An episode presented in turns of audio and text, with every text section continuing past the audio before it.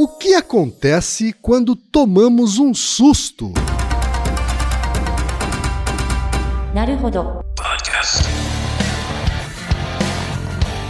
Bem-vindo ao Naruhodô, podcast para quem tem fome de aprender. Eu sou Ken Fujioka. Eu sou Altair de Souza. E hoje é dia de quê? Ciência e senso comum.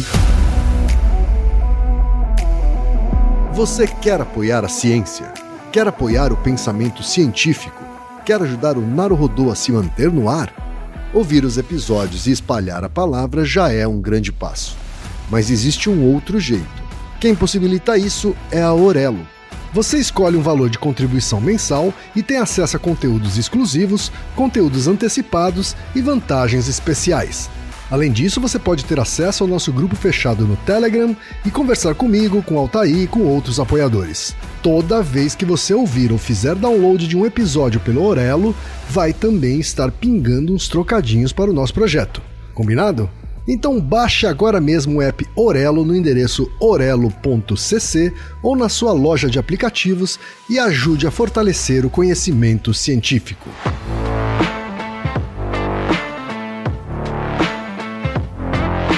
A Alura é a maior escola online de tecnologia e negócios digitais do Brasil. Com uma matrícula, você tem acesso a centenas de cursos online, com lançamentos e atualizações constantes nas áreas de programação, front-end, DevOps, mobile, data science, UX e design, inovação e gestão. E o melhor investimento que você pode fazer nesta Black Friday é no seu futuro. Sabe como? Aproveitando a chance única do maior desconto do ano na Alura. 25%, de 21 a 25 de novembro. Isso mesmo, 25% de desconto para aprofundar seus conhecimentos ou fazer a tão sonhada transição de carreira. Então aproveite a Black Friday Alura e chame suas amigas e seus amigos. O link é bit.ly barra black traço friday traço alura traço 2022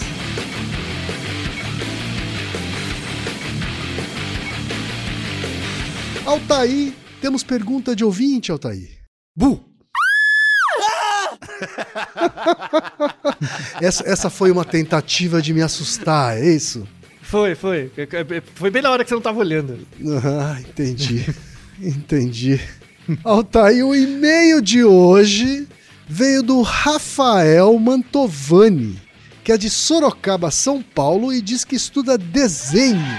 Olha só. Muito bom. E aí ele diz o seguinte: recentemente, jogando um jogo de terror chamado Silent Hill, me deparei com uma pergunta no qual que me deixou curioso. O que acontece com o nosso cérebro quando tomamos sustos? Que tipo de reações ocorrem?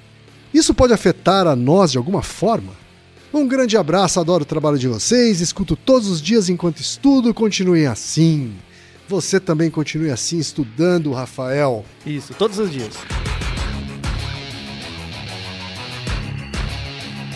É, Altair, o que é que a ciência tem a dizer sobre o susto, Altair? Várias coisas. Várias Hum. coisas, e, e, inclusive coisas que nos unem com todas as outras espécies que vivem na biosfera. Né? Olha só. É, é, então. O, o, o Ken, você conhece pessoas que se assustam com frequência? Você é uma pessoa que se assusta com frequência? Olha, eu sou uma pessoa daquelas que quando eu tô concentrado em fazer uma coisa, às vezes tá caindo o mundo do meu lado. E eu não, não presto atenção, sabe? Eu às vezes não percebo, assim. Então, Você não repara. É, então eu, eu sei lá, cara. Eu, eu me considero uma pessoa mais difícil de tomar susto. Agora, quando eu tô desconcentrado, Uhum. sabe? Sei lá, tô dando- caminhando na rua, assim, e ouço um, um barulho de tiro ou de, de batida de carro, assim, aí eu me assusto. Você já reparou em como o seu corpo fica quando você toma um susto? Ah, eu. os meus ombros se contraem. Acho que é a primeira coisa que acontece, meus ombros se contraem, assim, sabe? Você aproxima o ombro da cabeça É. e coloca as mãos pra dentro, assim, né? Como no tórax ou pra cima. É, e, e acho que a minha cara faz uma careta também, sabe? Você faz uma careta. É, é, muitas pessoas são assim, né? Ah, Na verdade, esse, esse mecanismo fisiológico do susto, todo mundo tem. Em maior ou menor, menor grau, mas todo mundo tem. E, e você conhece ou tem contato com pessoas que se assustam muito? Aí o que, que seria se assustar muito? Seria assim, você, você cutuca a pessoa, por exemplo, ela dá um pulo, mas um pulo de verdade, não é exagero. Ou levanta a mão pra cima muito, ou chega até perder a força das pernas e quase cai. Você já viu Uhum. pessoas assim? Sim, sim. Tenho alguns amigos e amigas que se assustam com pouco. Com qualquer coisa, né? Um pouco, é às vezes uma... só de você surgir no mesmo ambiente que a pessoa tá. Isso, a pessoa dá um grito, né? É, então, a, a ideia desse episódio é estudar isso. O, o exemplo do nosso ouvinte Rafael, que é um jogos de videogame, tem, tem uma temática de jogos de videogame que servem para dar susto. Certo. O Silent Hill é um exemplo, né? Surgiu lá no PlayStation 1 e é uma, assim, para quem gosta desse tipo de jogo, é um, um tipo de jogo muito cultuado, assim, muito famoso. Inclusive estão começando a desenvolver um, um novo jogo agora para as plataformas mais modernas. Então, se no- nos videogames antigos que o gráfico não era tão bom já dava medo, imagina agora, né? Então, a, a, a ideia desses jogos, o Silent Hill é um exemplo, é, são jogos em que é um ambiente taciturno, assim, noturno, que tem monstros, você ouve barulhos no fundo. Então Certo. cria toda uma ambientação pra você ficar tenso. Aham. Mesmo, né? Não necessariamente aparece um monstro assim, ele cai do céu do- do- na sua frente, não é assim. É, é, raramente isso acontece, mas cria aquela sensação de tensão, né? E quando você tá muito tenso, às vezes você confunde o, o- a tomada com o nariz do, do porco, né?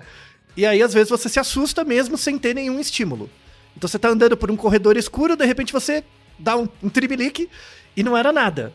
Então, o- a proposta desse desses jogos é exatamente essa, né? Algumas pessoas gostam desse tipo de jogo, acham legal tal, é, outras não. Da mesma forma que tem pessoas que, que ficam muito chateadas quando elas levam susto, e em geral são as pessoas que levam sustos com muita frequência, porque se você se assusta com facilidade, qualquer coisa te assusta, se você tiver alguém que fica te perseguindo por causa disso, é muito ruim, né? É muito, muito, muito, muito difícil. tá? Aham. Eu, eu até aproveito a- a- o ensejo, né? É, apesar, é, é, assim, o que motivou esse episódio, além da pergunta do nosso é, ouvinte Rafael, são artigos de agora, de 2022, que fecharam a questão necessária para explicarmos o episódio, né? E esse episódio sobre susto é relacionado com vários outros episódios sobre neurociências e neurofisiologia que já fizemos, né? Mas eu tenho um estudo de caso antropológico em casa, né? Minha esposa, Ana, é uma pessoa que se assusta muito, né? Aí. Eu nem preciso me esforçar para assustar ela, porque eu não, eu não preciso. Basta você estar presente. Ah, tá, entendi. É, é daquele é. tipo que eu falei, assim. Ela tá Exatamente. sozinha no, no, no- no escritório, aí você aparece, se você tiver no escritório, ela já toma um susto. Já toma um susto de gritar, de levantar o braço e tal. Aham. Inclusive, assim, você pode chegar em casa fazendo barulho, fechando a porta, mexendo chave, qualquer coisa. Não adianta. Assim, ela Aham. aparece, você aparece no campo visual, já gera um, um estímulo muito forte, né? Aham. Então tem situações muito, muito engraçadas, assim. De inclusive, por exemplo, você está na sala com a pessoa, a pessoa sai e vai pra cozinha e quando ela volta, ela assusta com você mesmo. Porque ela esqueceu que você estava lá. Sabe? É, é, inclusive, vamos descrever nesse episódio relatos de pessoas que, pelo bem da ciência, tomaram sustos para que pudéssemos descobrir os mecanismos fisiológicos desse evento prevalente. Um ponto importante aqui é você separar a sensação do susto. A sensação do susto, você sentir o susto dentro de você, é meio comum a todas as pessoas. Todo Certo. mundo sente o susto. Outra coisa é a expressão comportamental do susto. Aí tem variabilidade. Então tem gente que só dá uma tremida, tem gente que dá uma tremida média e tem gente que joga a mão pra cima mesmo, grita e tal, tá? Então isso tem uma variação fisiológica grande entre as pessoas. Esse é o primeiro ponto. Então assim, não é porque a pessoa não dá o tremelique ou dá muito pouco, é que ela sente menos susto. Não é isso. Todo mundo sente susto parecido, tá? Muito muito parecido. A diferença é a expressão comportamental né? Certo. E aí tem uma coisa interessante. Porque assim, por exemplo, você tá andando na rua e, e você não repara, mas um carro buzina. Muito forte, né? E, e você não estava esperando aquele som, né? O que que acontece? O, o som entra pelo seu ouvido, né? Estimula o seu cérebro e é um estímulo que você não espera, né? Então é como se o seu cérebro recebesse uma informação que, ela, que ele não esperava. Então gera uma certa surpresa. Então qual é a tendência do corpo quando você recebe um som que você não espera? É se expandir, né? É, é fazer um movimento pra frente, colocar as mãos pra cima, Sei. arquear as costas, né? É como se você fosse projetado para frente, sabe? Que é esse mecanismo de fugir, de ir para frente. Um mecanismo né, é, evolutivo, assim, de Evolutivo sobre- e de isso é um sobrevivência. reflexo. Aham. É, é de sobrevivência, é um reflexo. Uhum. Sabe quando você bate com um martelinho no seu joelho, o seu joelho não mexe para frente? Sim, sim, sim. Aquele, o reflexo patelar. Esse reflexo de a gente ouvir um barulho muito alto que a gente não esperava. E, por exemplo, levantar o braço, mexer o ombro pra dentro e Aham. projetar o, o corpo pra frente é um reflexo. A gente não controla. Então, esse mecanismo do susto tem duas fases. A primeira fase é a entrada do input sensorial externo, que você não tem controle, e, e fazer toda essa movimentação do corpo como um reflexo, jogar as mãos pra cima, colocar o corpo pra frente, e imediatamente depois, frações de segundo depois, o seu corpo vai inibir isso. Vai ter que ter um mecanismo de inibição. Que é, por- é por isso que, por exemplo, quando a pessoa toma um susto, ela treme. Por quê? Porque ela, ela faz o movimento de ir pra cima e logo depois o cérebro inibe o movimento. E aí você, ela, ela, a pessoa levanta a mão e abaixa, levanta e abaixa, dá uma tremida. Né? É a tentativa do, do cérebro de falar: não, tá tudo bem. Tá tudo bem, foi só um susto. Não, não, não, não te bateram, não te acertaram, nada. Então tem esse input, é algo que você não espera, e tem uma reação inibitória do corpo pra não, não deixar esse movimento ser muito grande. Porque, é, pensa comigo, Kim.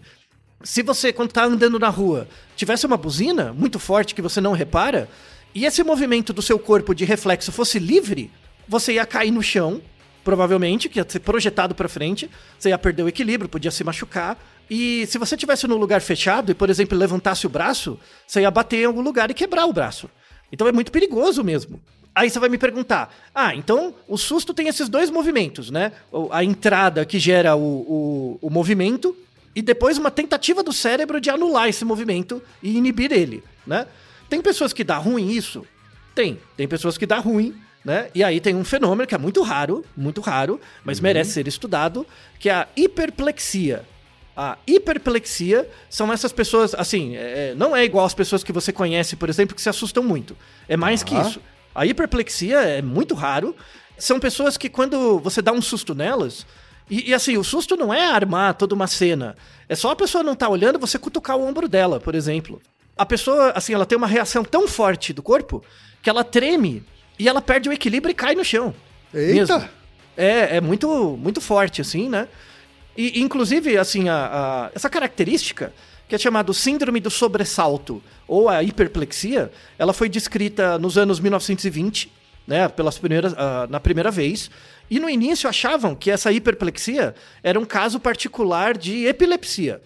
Então a pessoa, por ativação emocional, né, porque teve um som, uma coisa que ela não esperava, ela já tinha um, fo um foco epiléptico no cérebro, e essa atividade emocional dava ali um, um burst, e a pessoa meio que tinha um- um- uma epilepsia rápida, tinha uma convulsão rápida, caía no chão e voltava.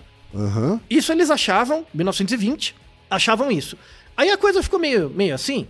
Entre o 1920 e 1950, descreveu-se um pouco melhor, como é um caso muito raro, né? é, tinham poucos casos. Eles descobriram que era um fenômeno eminentemente familiar. Familiar. Então, se uma pessoa tinha, uma galera na família tinha. Irmão, Ou seja, primo, tem tio. um, tem um componente genético aí importante, é isso? Isso, e muito forte. Tá? Então, só que isso foi descoberto entre os anos 20 e os anos 50 do século passado. E aí, assim, é, é, as pessoas que participavam desses primeiros estudos para detectar a hiperplexia eram pessoas que, é, assim, que- muito nobres, na verdade, porque elas realmente, é, tipo, não, eu quero entender o que eu tenho, então pode fazer pesquisa e tal. Então, ah, vamos deixar artigos na descrição. As primeiras famílias onde isso foi detectado, elas foram muito solícitas em prover informações e tal sobre a- a- o quadro. Então, por exemplo, começou-se a partir dos anos 50 a diferenciar a hiperplexia, que é essa reatividade corporal a sustos muito grande, começou a se diferenciar da epilepsia. Como? Porque num surto epiléptico é, padrão, a pessoa que tem uma convulsão, ela não está consciente quando ela tem a convulsão. Ela não está consciente. E durante esses casos de hiperplexia, a pessoa levava o susto, tremia toda e caía no chão, né? E logo depois ela levantava. E aí a pessoa relatava que durante esse- esses 15 segundos, ela estava consciente.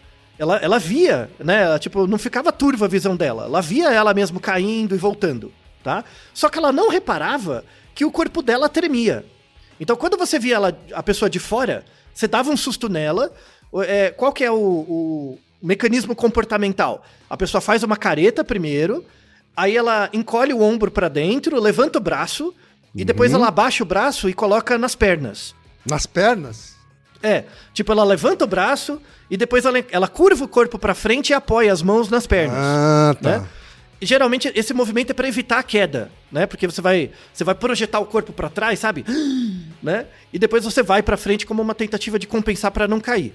Só que esse, esse jogo pra trás dessas pessoas com hiperplexia era tão forte que às vezes ela caía pra trás mesmo. Era muito forte. É, é uma coisa muito. Assim, é, é muito pouco normal, muito pouco comum, tá? É, dificilmente você já viu alguém com hiperplexia. É, é grave mesmo. Porque, assim, uma pessoa com, com essa condição, se ela sai na rua e ouve um som, ela cai no chão. Se ela tá, por exemplo, descendo uma escada e embaixo da escada tem alguém que ela não repara, ela cai da escada.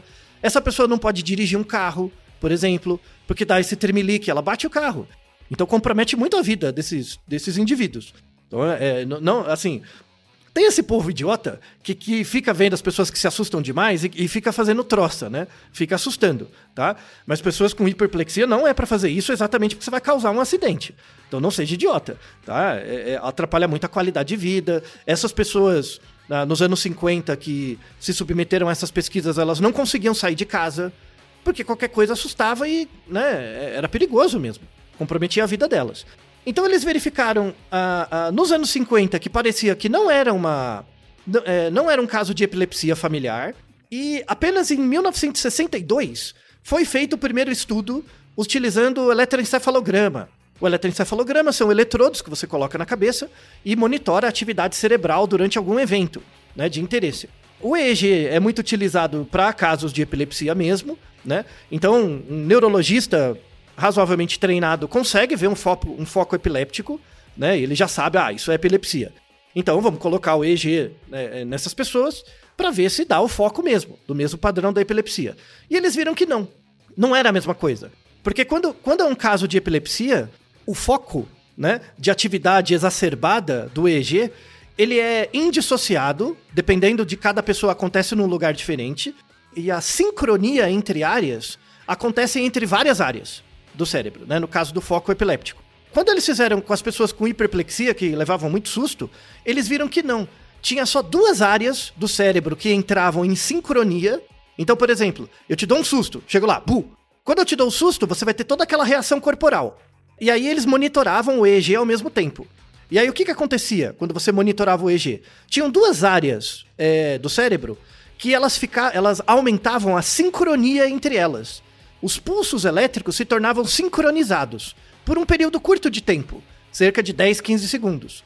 Então, entrou o input que era um som ou um toque, a- a- aquelas duas áreas começaram a ficar ativadas ao mesmo tempo e depois parava. E coincidia com os movimentos corporais do, do indivíduo. E aí eles chegaram à conclusão de que a, a hiperplexia não é ligada a, a- um fenômeno ah, epiléptico, mas sim uma outra coisa. E se você tem duas áreas que são ativadas ao mesmo tempo em sincronia, na verdade tem que ter uma terceira área, que é a área que regula a atividade dessas duas.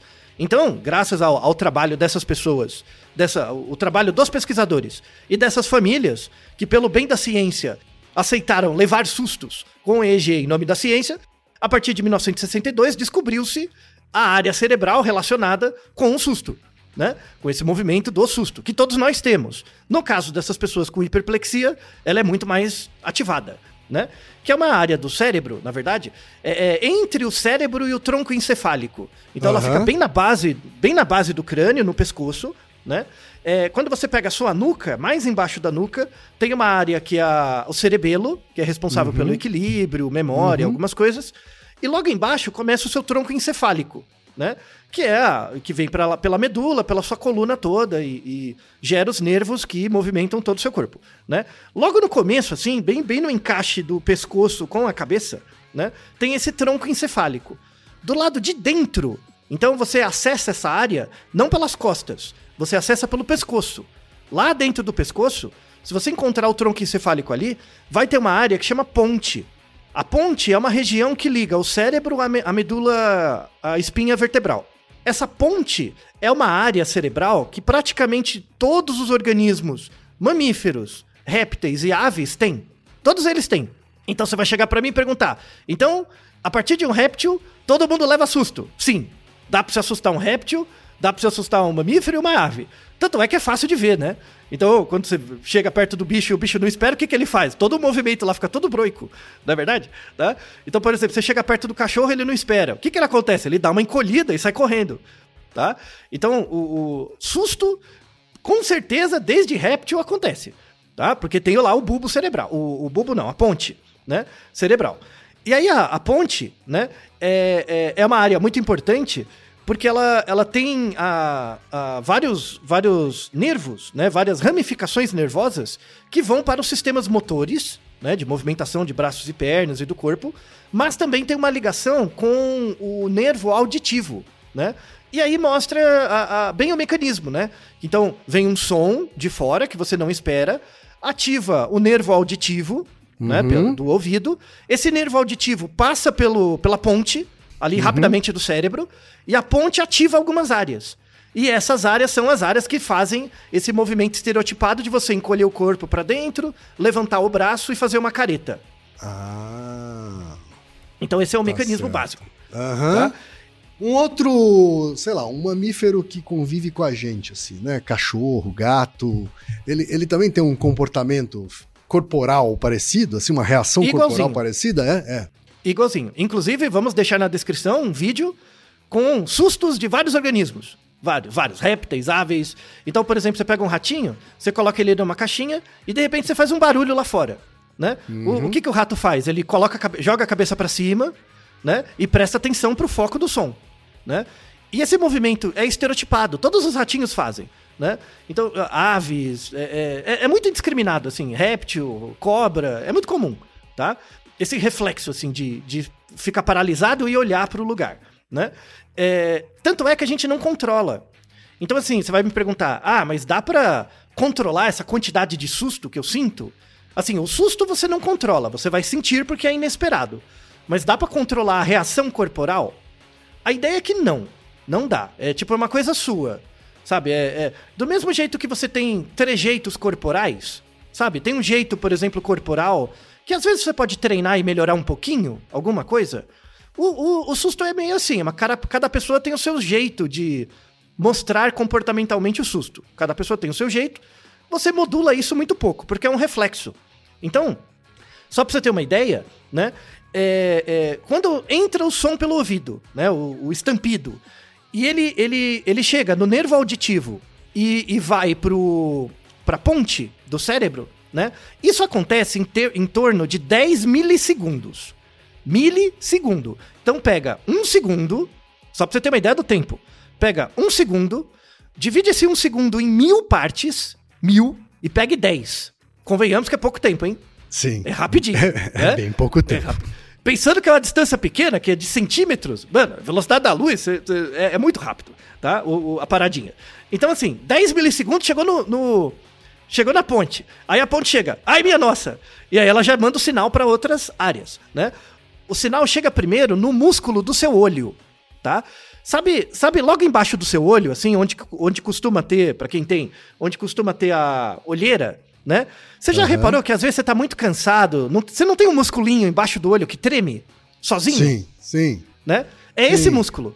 Então quando você leva um susto, a primeira coisa que contrai é esse musculinho, né? Tanto é, vamos deixar artigos sobre isso, quando você está fazendo experimentos em que você quer assustar alguém ou ver uma reação emocional. Porque assim, imagina quem, ó, eu vou te colocar numa. fazer um experimento com você, né? Uhum. Aí eu coloco você lá numa sala e tal. Você concorda comigo que o ambiente é muito controlado pra conseguir te dar um susto genuíno? Você concorda? Porque o susto é meio inesperado, né? Tem que ser uma coisa meio. Você não, é, você não tá ali, de repente, bum, né? é, não dá pra meio fazer difícil. assim, vou te dar um susto. É, não funciona, né? Mas, por exemplo, se eu colocar um eletrodo eh, bem no seu olho, né, nessa, nesse mus- musculinho embaixo do olho, e mostro pra você, por exemplo, no computador, eh, eu mostro imagens neutras, e de repente eu mostro uma imagem muito emocionalmente forte. Pode ser de um filme de terror, alguma coisa do tipo. Você não vai chegar, por exemplo, a ter esse movimento de tremelique. Mas você vai ter uma pequena ativação uma, pe uma pequena ativação de susto, algo que você não esperava. Não, não gera essa coisa de você pular da cadeira, mas vai gerar ativação nesse músculo do olho. E aí eu consigo captar se eu colocar um eletrodo, tá? Então isso a gente consegue fazer no laboratório, ver o quanto de susto que as pessoas sentem, né, por meio desse Uhum. eletrodo no olho. Então assim, o sinal entrou pelo ouvido, bateu no- na ponte, primeira coisa, em 10 milissegundos chega na ponte. Em 20 milissegundos chega no olho. Muito rápido também. Aí, em cerca de 60 milissegundos, o sinal vai chegar para os músculos da cabeça. E é por isso que, por exemplo, tem, quando você leva um susto, muita gente levanta o queixo.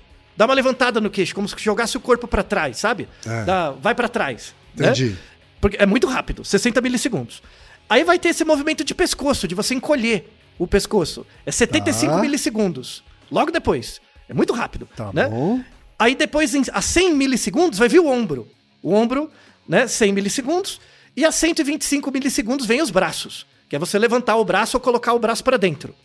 Então o, o- movimento estereotipado é esse, né? E depois, um pouco Tá. Ou depois... seja, tudo isso acontece em menos de um segundo. Em menos de um segundo. Não, é, é, é, é plapum, né? Em 145 milissegundos você vai começar a ter alguma coisa na perna. Às vezes tem pessoas que a perna fica fraca, ou a pessoa dobra os joelhos, alguma coisa assim. E isso é um mecanismo compensatório porque você jogou o corpo pra trás pra você voltar. Pra É, você não cair, isso- né? Pra você não cair. Pra você não cair. Isso. E o mais interessante é que tudo isso é automático. Você não controla isso, é um reflexo. É tudo, tudo pré-programado pela seleção natural para ser automático. É fantástico isso, hein? Veja a circuitaria envolvida. Uma coisa fantástica. E assim, uma coisa é você ter passado por tudo isso. Já aconteceu um monte de coisa na sua cabeça. Outra coisa é você chegar pra você mesmo e falar: ai minha nossa. O, o ai minha nossa é, vai apa- aparecer depois de 300 milissegundos. Então, em média. Então já aconteceu tudo. Já aconteceu toda a balbúrdia. Depois você olha, o que, que aconteceu? É, essa é a experiência posterior. Então, você- já aconteceu um mundaréu de coisas no seu cérebro, até depois você perceber e dizer pra você mesmo: Nossa, que susto! Olha o que você fez comigo. Então, assim, a sensação de susto vem muito antes da percepção do susto.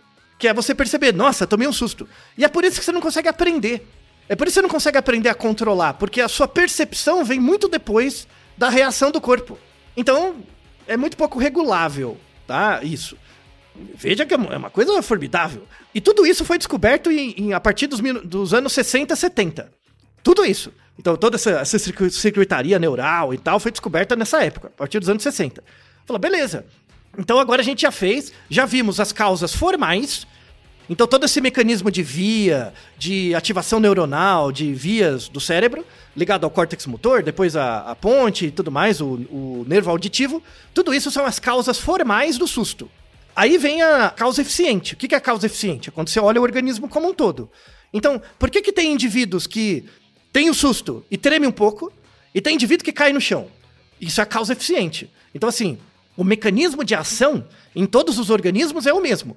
É, é esse mesmo caminho. Mas por que, que algumas pessoas reagem pouco e outras demais? Então, até os anos 60, 70, a gente já tinha a causa formal do susto, que é essa circuitaria. Falou, beleza. Aí vamos ver agora por que, que tem pessoas que têm hiperplexia e caem no chão, e tem pessoas que não fazem isso e conseguem controlar. Aí vem o palpite, porque ó, com 150 milissegundos, acontece todo esse movimento do corpo, né? De ir pra trás, voltar, levantar o braço e tal. Uhum, uhum. Só que tem que ter uma, uma outra circuitaria do cérebro para inibir isso, para você não cair. Que é o que o pessoal da que tem hiperplexia não tem. Tem isso falhando. Não é que a pessoa com hiperplexia sente susto demais. Ela sente susto igual todo mundo. O negócio é o mecanismo fisiológico de inibição motora. É isso que tá falhando, né? Então o corpo não inibe tão rápido quanto deveria. Por- Mas ela sentiu, mas ela sentiu o susto. Sente o susto. Todo mundo. se- e- e- Isso é uma conclusão importante desse episódio. Todo mundo sente susto igual. A sensação de susto é a mesma. Só que a inibição, a capacidade de inibir o- os reflexos motores gerados pelo susto, varia entre os indivíduos. Então a, a questão é a inibição. E aí quem tem hiperplexia Tem consegue inibir menos o susto. Isso. E aí por isso que faz mais movimento. Então ela faz movimentos mais exagerados, vamos dizer assim, muito, é isso? isso. No- Faz, faz os mesmos movimentos, só que muito mais exagerado. Então, ó, o braço vai todo pra cima, a pessoa se joga pra trás, cai, enfim. Aí, como, é, que- como que eles foram estudando isso? Dos anos 70 pra frente, né? A causa eficiente. Foram estudando isso em bebês. Bebezinhos pequenos, recém-nascidos. Por quê? Porque o recém-nascido, como ele tem o- a ponte, né, no cérebro normal, mas o, o cérebro dele ainda é imaturo. Né? Pega um bebezinho com um mês, ele fica se mexendo o tempo inteiro. E aí tem um reflexo que bebês pequenos têm até uns seis meses, que chama reflexo de Moro. Você, se você prestar, eh, treinar um pouquinho para ver o reflexo de Moro, ele é similar, igualzinho, o reflexo de susto. Mas não é que o neném tá, tá sentindo susto. Você tem que dar um susto nele para ele fazer o Moro. Não é isso. Ele faz isso espontaneamente. Ele faz isso espontaneamente porque o cérebro ainda não, não aprendeu a inibir. Porque ele não amadureceu ainda o cérebro para ser capaz de inibir esse reflexo e só utilizar o reflexo nas situações em que você leva um susto.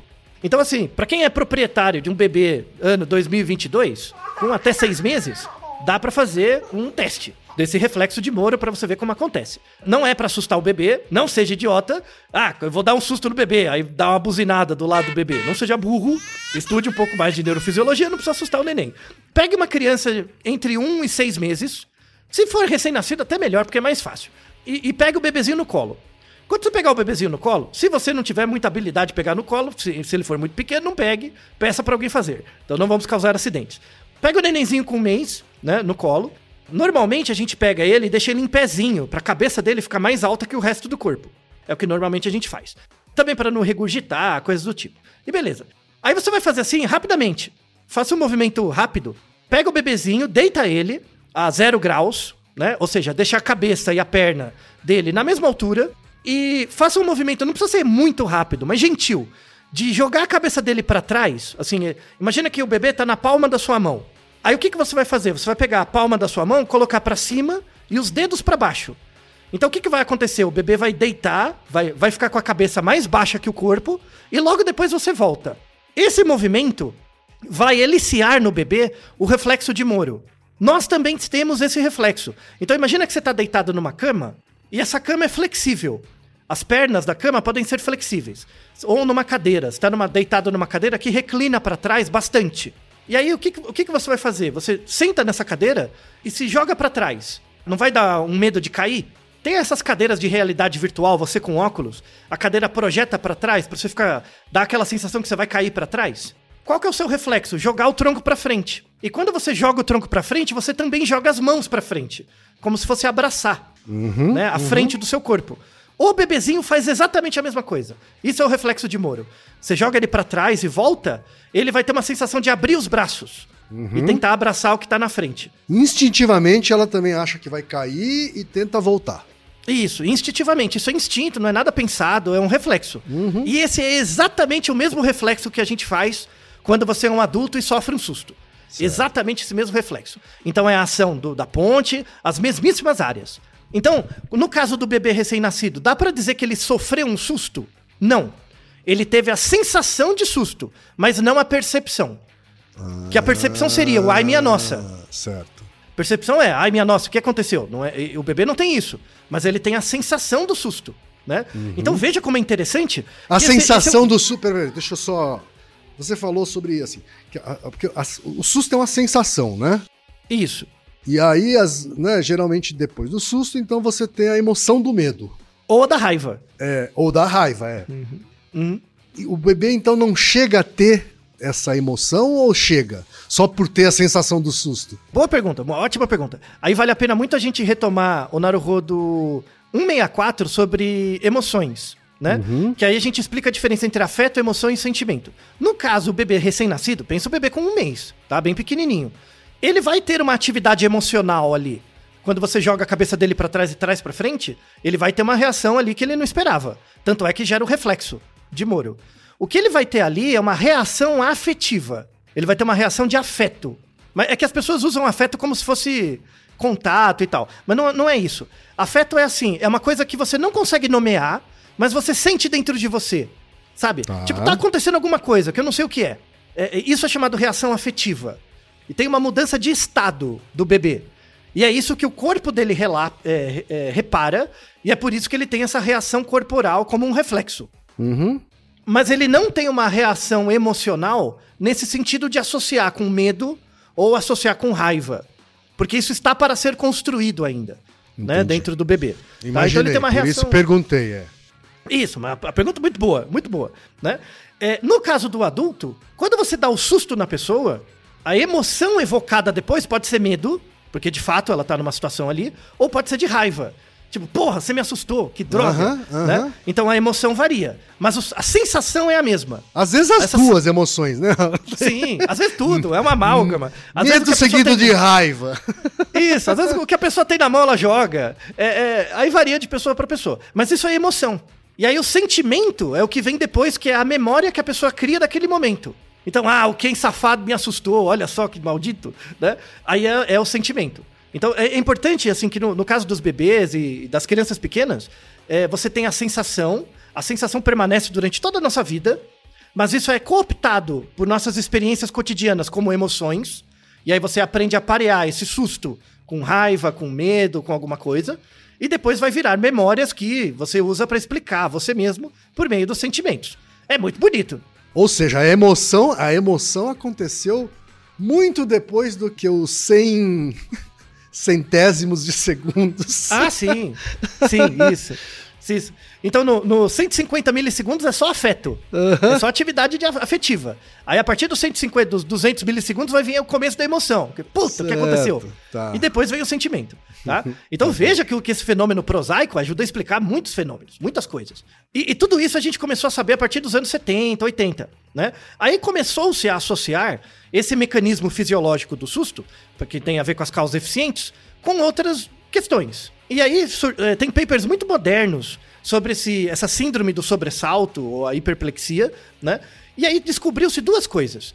Que em pessoas que têm a síndrome de Tourette, que a gente explicou em detalhe no Naruhodo 173 sobre cacoetes, também se assustam com mais facilidade. Então parece que uma das áreas relacionadas que a gente falou no Naruhodo 173, que é os gânglios da base, também tem um papel, tem uma, uma ligação, tem uma via direta entre a, a ponte cerebral e os gânglios da base.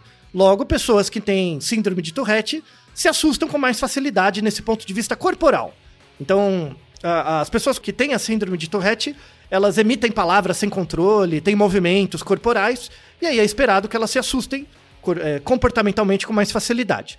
E aí surgiu um artigo, 2022, muito recente, relacionando também eh, uma maior predisposição a esse susto com tremor essencial. O tremor essencial é um, um Naruhodo, a gente é, um Naruhodo 217, que a gente falou porque pessoas tremem. A gente fala do tremor essencial, que é bem prevalente. E aí é, é, existe uma associação entre você ter um certo grau de tremor essencial por conta da ação do hipocampo, tem uma célula. Do hipocampo, não, desculpa. Do cerebelo, tem uma célula espe- específica do cérebro que é diferente nas pessoas com tremor essencial, que são as células de Purkinje, e as células de Purkinje é relacionado com a atividade motora e parece que tem alguma associação com essa menor habilidade de você inibir o efeito que o susto gerou no seu corpo. Então lembra que você tomou um susto, teve aquela ativação motora, o seu cérebro tem que inibir, né? As pessoas com tremor essencial têm um delay um pouquinho maior em inibir e por isso Tá. que elas fazem movimentos mais amplos, tá? Não chega a ser igual à hiperplexia, mas é um pouquinho a mais. Uma outra coisa também descoberta é as pessoas falam: "Ah, pessoas que têm transtorno de ansiedade, né? Transtorno de ansiedade generalizado ou algo do tipo. São pessoas que têm mais susto, assim, se assustam mais assim corporalmente?" A resposta é não. Não existe uma associação entre você ter um quadro ansioso e é, exacerbar mais emocionalmente, por meio de movimentos, o susto. Então você tem, você tem pessoas que têm transtornos de ansiedade e tremem muito quando fazem, como levam um susto, e tem pessoas com ansiedade que tremem pouco. É, é, não tem a ver, isso é uma coisa mais idiosincrática, não é, não é relacionado diretamente com esse quadro. Tá? Então isso é, é importante também. Então foi, foi, foi sendo descoberto várias coisas. E aí chegamos finalmente às causas materiais do susto, que são os marcadores genéticos. Os marcadores genéticos já foram descobertos nos anos 2000, mais ou menos. E aí os principais, o principal grupo de genes relacionados com susto são genes do, do tipo GLRB. Foram descobertos e esse gene GLRB é muito comum. A, a mutações nesse gene é- são também comuns em pessoas que têm síndrome do pânico, né? Aqui um disclaimer, né? Aqui um disclaimer. Tô- para acessar causalidade, temos que acessar direcionalidade. Então, isso aqui é uma, uma coisa importante. Pessoas que têm síndrome do pânico têm marcadores genéticos relacionados com esse gene GLRB? Sim. Pessoas que têm hi- hiperplexia, que é a reação exacerbada ao susto, também têm alterações no gene GLRB? Sim. Mas quer dizer então que se eu tenho muita reação corporal ao susto, eu tenho mais chance de, ser- de ter síndrome do pânico? Não. Não é isso. Porque o mesmo gene expressa proteínas para funções diferentes. Então, assim, no caso, a, hemiper- a hiperplexia e a síndrome do pânico ter um marcador genético em comum não quer dizer que a via é a mesma. No caso da síndrome do pânico, não é só um marcador, são vários. É um, é um quadro mais complexo. No caso da hiperplexia, é um gene só. É muito específico. Então, assim, não dá pra dizer que se você se assusta muito, no ponto de vista comportamental, você tem uma maior predisposição à síndrome do pânico. Não quer dizer isso. Os artigos são muito taxativos em dizer isso. Mas, entendendo o papel desse gene GLRB, ele pode ser útil para criar medicamentos que valham tanto para a hiperplexia quanto para aliviar os, os sintomas do- da síndrome do pânico. Então é isso que os trabalhos mostram, é muito interessante. E aí esse gene, esse gene aí, né, GLRB e os seus familiares, eles são relacionados com que tipo de proteína, né? E aí foi ver a proteína. É uma proteína muito importante chamada glicina. A glicina, na verdade, é um aminoácido, é um dos aminoácidos essenciais. Ela é muito importante e a glicina é uma molécula muito simples. Muito simples. Ela é um dos aminoácidos mais simples que a gente tem e é essencial para a vida. A glicina está presente em boa parte das proteínas, faz parte do DNA, da constituição do DNA também, e é uma molécula é, NH2-CH2-COCOH. Para quem conhece um pouco de química orgânica, sabe que essa é uma molécula pequena, porque se você pega moléculas orgânicas, tem centenas de cadeias com um monte de coisa. Por isso que bioquímica, a galera bomba geral, porque é muita reação acontecendo ao mesmo tempo. As pessoas nem imaginam. Mas a glicina ela é simples, ela é uma molécula muito simples e ela é presente até em organismos unicelulares. Então, organismos que só têm uma célula têm glicina, que é uma molécula muito simples. A glicina ela é conhecida como um, um aminoácido é, proteogenômico aquiral. E o que, que isso quer dizer? Fazendo um pequeno parênteses para o povo da bioquímica, tem uma coisa, uma, uma fala muito, muito importante na bioquímica que é, é forma é função. A forma de uma molécula ajuda a determinar a função que essa molécula tem. Então, temos várias moléculas é, orgânicas que, dependendo da, do ângulo entre as suas partes, vai ter uma função A ou uma função B. Isso é chamado isomeria. E aí você pode ter uma mesma célula com um braço dela para um lado direito vai ter uma função, para o lado esquerdo vai ter outro, por exemplo, que é chamado das versões cis e trans de uma mesma molécula. Isso é chamado isomeria. A glicina é uma exceção. Todos os aminoácidos têm essa função cis e trans. Dependendo da, do- da posição dela ou da forma, tem uma função diferente. A glicina não é assim. A glicina é aquiral. Ela tem uma forma única, porque ela é muito simples. Então ela faz parte de reações muito básicas. E a glicina também é visto como um neurotransmissor. Ela é um neurotransmissor, um dos mais básicos. Ela atua nessas áreas mais, mais básicas do nosso cérebro, né, que tem a ver com tronco encefálico e cerebelo. E a glicina está presente como um neurotransmissor em praticamente todos os organismos que têm cérebro. Desde a planária, você acha a glicina no, no proto-cerebrinho dela. Aham. E qual que é o papel da glicina? A glicina é um neurotransmissor inibitório. Agora a gente já começa a fechar quem. Então, se ela inibe, ela inibe a atividade do neurônio onde ela está conectada, no receptor. Então imagina, você levou o susto. Ai, minha nossa! O que, que a glicina vai? Por ser uma molécula pequena e ágil, rapidamente ela encaixa no receptor e para o movimento. Né? Então o que, o que faz o movimento inibitório do resultante do susto diminuir é a glicina. Ela que é responsável por isso. Então, para começar a fechar o episódio, o que, que acontece? As pessoas que têm sustos demais, que fazem muito movimento. O que acontece com as pessoas com hiperplexia? É, o susto é muito rápido, né? 150 milissegundos, não é verdade? Sim. Então, o que, que tem que acontecer? Tem que acontecer uma reação química que tem a glicina encaixando no receptor do seu cérebro para, em um pouquinho mais de 150 milissegundos, inibir o movimento. Não é verdade? Então, assim, veio o input de fora, seu corpo mexeu, a glicina entra lá rapidinho e inibe. Isso tem que acontecer em um segundo. É, é uma, uma coisa de um segundo. O que acontece nas pessoas que têm hiperplexia? Elas nascem com uma alteração genética nesse gene GLRB, que o encaixe da glicina não é bem feito. Sabe quando você faz uma peça que não tá bem encaixada? Aí demora um tempo pra dar o clique? Nesse clique já foi o braço pra cima, já caiu no chão, já ca- acabou tudo, né? Entendi. Então assim, basicamente as pessoas têm um problema de fabricação. Tem um problema de fabrica- fabricação, que o encaixe não deu muito certo, a glicina tentou bater lá, não bateu, não, não girou a chave, e aí a pessoa caiu. Então, na verdade, é um problema de timing. Né? É, é- é o timing. A reação química não acontece no tempo esperado. Olha que interessante. Não é que as pessoas não, não absorvem a glicina, elas absorvem, mas demora mais. E aí, o, o, o, o susto não. O susto é uma coisa temporalmente dependente. E aí, quando dá essa atrasada, até dá essa atrasada, você já gritou, pulou pra cima, deu três cabriolas, né?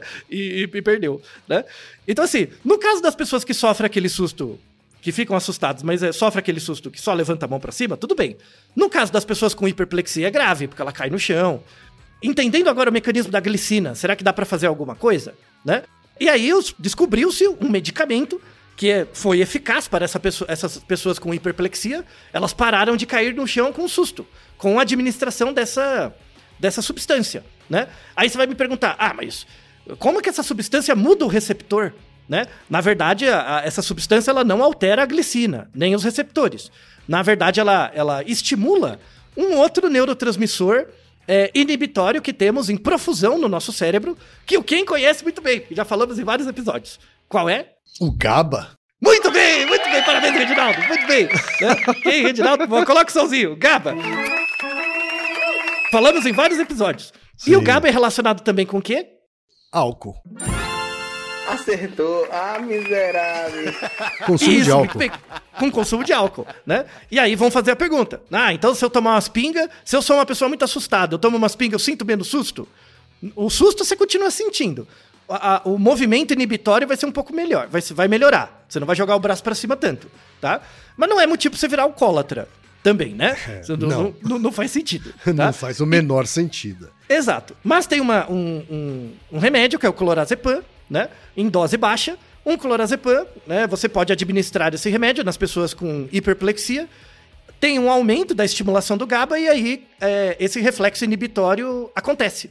Então, assim, a glicina falha, mas o GABA vai lá e ocupa o lugar e inibe o movimento. Então, pelo menos a pessoa não cai no chão, né? Veja que caminho fantástico, hein, Ken? Que caminho ótimo! A partir do, do, do- do susto e essas coisas prosaicas, a gente chegou no caminho ótimo, né? E para encerrar, então já falamos das causas materiais do susto. É esse- esses genes da família GLRB, que são os, os codificadores de glicina, né? A- isso, a glicina atua no cérebro em algumas áreas ligadas à ponte, ao nervo auditivo e outras áreas do córtex motor. Isso é a causa formal, né? A causa eficiente é estudar por que, que pessoas se assustam muito e movimentam muito o corpo e por que outras pessoas se assustam e não movimentam tanto. Isso é a causa eficiente, que é o estudo clínico da hiperplexia, mostrar que não é é, não, é um não é relacionado com epilepsia e coisas e tal. E agora falta a causa final para fechar o episódio. A causa final é qual é a origem evolutiva disso tudo, na é verdade? Como a glicina é muito importante em várias espécies, inclusive em organismos unicelulares, verificou-se, e deixamos um artigo na descrição muito interessante, verificou-se que existem organismos unicelulares, bactérias unicelulares, que ficam dentro de líquidos, né? Imagina um lago, um lago tem trilhões de bactérias, né? É, verificaram que boa parte dessas bactérias unicelulares simples, é, elas não têm olho. Então como é que elas acham comida? Na, na, na membrana dela, do lado de fora, elas têm receptores de glicina. E a glicina é uma molécula orgânica que serve de alimento para esses organismos. Então, quando você pega uma, uma bactéria e coloca uma glicina perto dela, o que, que vai acontecer com a membrana? A bactéria contrai. É- Ela vai dar uma contração, ela vai contrair ou expandir. Então, ela contrai para um lado e expande para o outro. É como se a bactéria levasse um susto. Então, você coloca a glicina de um lado, ela contrai um lado e expande o outro. Então, o, o objetivo evolutivo né, da glicina para essas bactérias simples, ela usa isso como uma pista para achar comida. Então, ah, tem glicina aqui, ela detectou, né, nos receptores externos dela, detectou glicina, então eu vou para cá. Então ela usa os rastros de glicina no ambiente para encontrar fontes de material orgânico para se alimentar. Então veja que a, que a causa última do seu amigo cair da cadeira porque levou um susto é porque 4, 4 a 5 bilhões de anos atrás, uma bactéria unicelular usava isso para achar comida. Kim? Não é olha fantástico? só, olha Não é só. fantástico? Aham. Então, é, então podemos dizer que todos, a origem de todos os filmes de terror, esses blockbusters e tal, todo mundo tem que ser grato às bactérias unicelulares, que usaram isso para comer, pra comer, passar seus genes para frente, e isso possibilitou o surgimento de todos os filmes de terror. Fred Krueger, Jason, Chuck, todos que você imaginar. Né? Aham. E também você você fica fazendo troça com as coitadas das pessoas que caem no chão com o seu susto. Não é verdade? né? Então, toda vez, para encerrar o episódio, toda vez que uma pessoa que se assusta muito, você chegar e fizer bu e ela se assustar, ela tem que gritar glicina. Para não esquecer dessa importante substância evolutiva que possibilitou esse, esse traço desadaptativo em muitas pessoas, sinto muito, fazer o quê? Né? Mas possibilitou o surgimento da nossa espécie e, e a manutenção dela como ela é até hoje. Em quem? Tá certo, então. Não é uma história tá aí. Maravilhosa. Maravilhosa. O João e Maria das, das bactérias. Isso. O, o- miolo de pão no chão chama glicina, É. onde a- as bactérias encontraram o seu caminho para a sobrevivência. Tá certo, então, tá aí. E Naru rodou, ilustríssimo ouvinte. E você já sabe, aqui no Naru Rodô, quem faz a pauta é você. Você tem alguma pergunta pra gente ou quer comentar algum episódio? Escreva pra nós. podcast@naruhodô.com.br. Repetindo, podcast@naruhodô.com.br. e lembre-se, mande nome completo, idade, profissão e a cidade de onde você está falando. É isso aí. なるほど。 Podcast é, é apresentado por b9.com.br.